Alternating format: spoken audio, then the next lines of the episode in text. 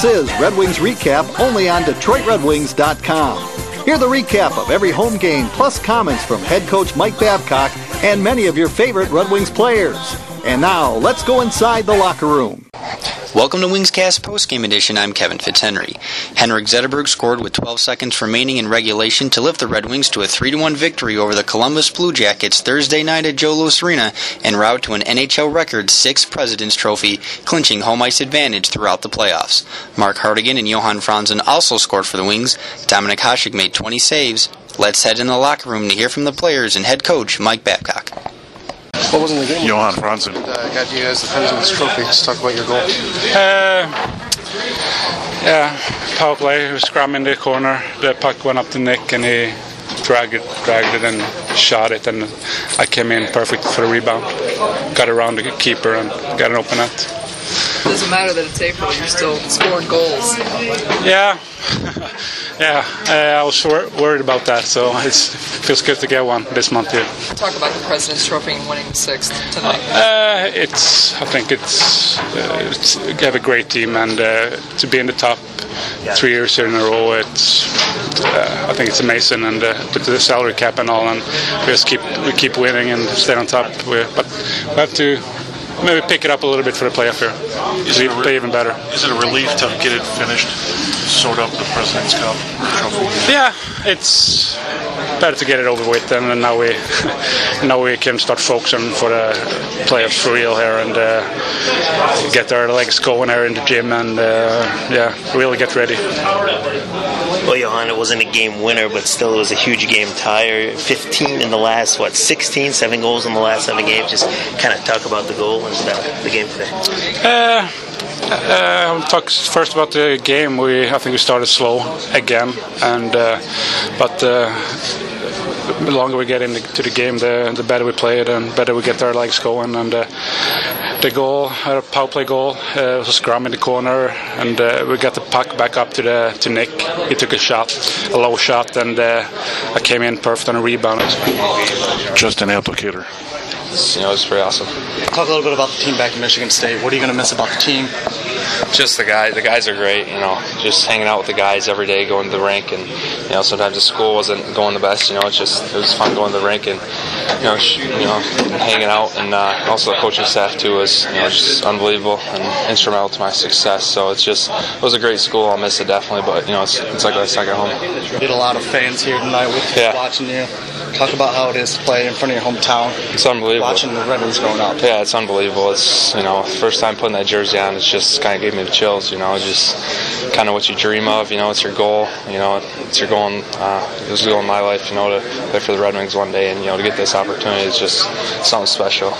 How about being a part of the team that, that just showed up the President's Trophy as well today? How about the, the emotion going into this game and then doing what they did tonight? Yeah, it was it was awesome. You know, you could tell there's an added intensity with you know the President's Trophy on the line, and um, you know to come back and get you know get a comeback win like that, and it was just you know just unbelievable to be a part of. A great experience for me.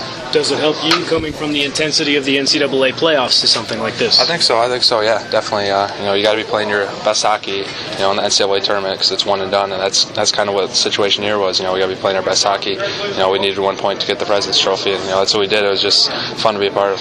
You seem to bring a physical presence to this game tonight. Was that your goal in this game coming in? Yeah, yeah, be physical and you know hopefully create energy and uh, maybe a spark, you know, once in a while. So you know hopefully hopefully I added you know added a little bit of that. All in all, for a, for a kid who was playing college hockey last week to now playing in the NHL, kind of sum up what this ride has been like for you. It's been unbelievable. It's been a whirlwind. You know, the last I didn't know I was coming in here till about you know Wednesday night, Tuesday, Wednesday night. So it it's just it's been a whirlwind. And it's you know just unbelievable experience. You know, and for these guys to win the President's Trophy and be around it, see how excited they are. It's just it's awesome. Was there a part of you that was awed when you first stepped out on the ice tonight? Yeah, I was. I was. I was kind of looking around, kind of shaking my head, make sure I wasn't wasn't dreaming it. You know, it's just uh, it's just you know something special, and you know I just I'm thankful for the opportunity I have here.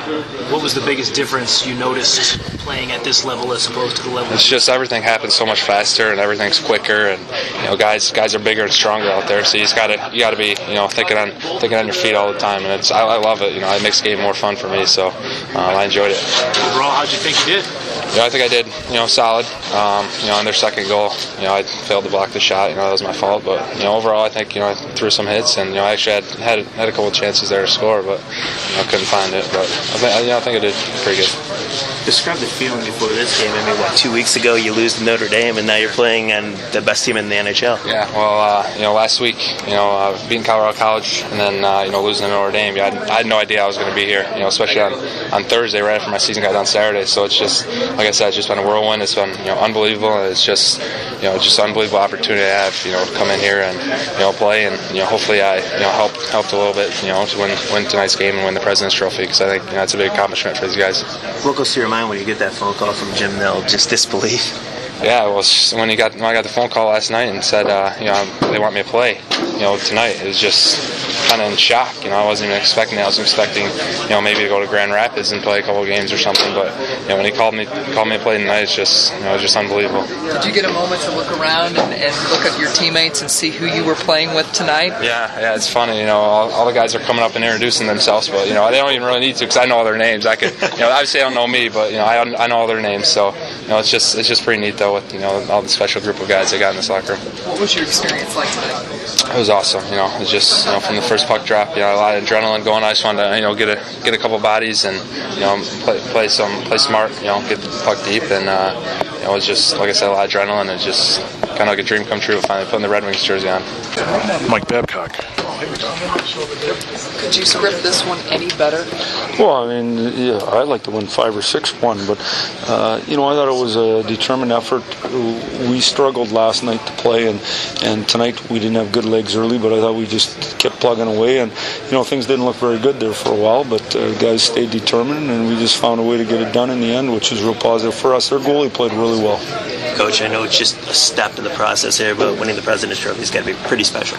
Well, I just think anytime you can finish and have uh, the opportunity to play in your building uh, throughout the playoffs, it's a positive thing. Plus, if if actually the best teams finish higher, then that means you're putting off the best teams longer. Now, to me, anybody gets in the playoffs in the West is the best team. I mean, they're all we're all the same. So it's going to come down to you know determination and goaltending and health, and and that's the big thing is health. Abdelkader gets the puck from Nick Lidstrom. I mean, that's unbelievable. Well, I just I thought he was good, uh, determined, physical. He should have scored a goal. Um, I liked him. He seemed to have good instincts. So, um, you know, who knows? He'll, he'll be a Red Wing one day.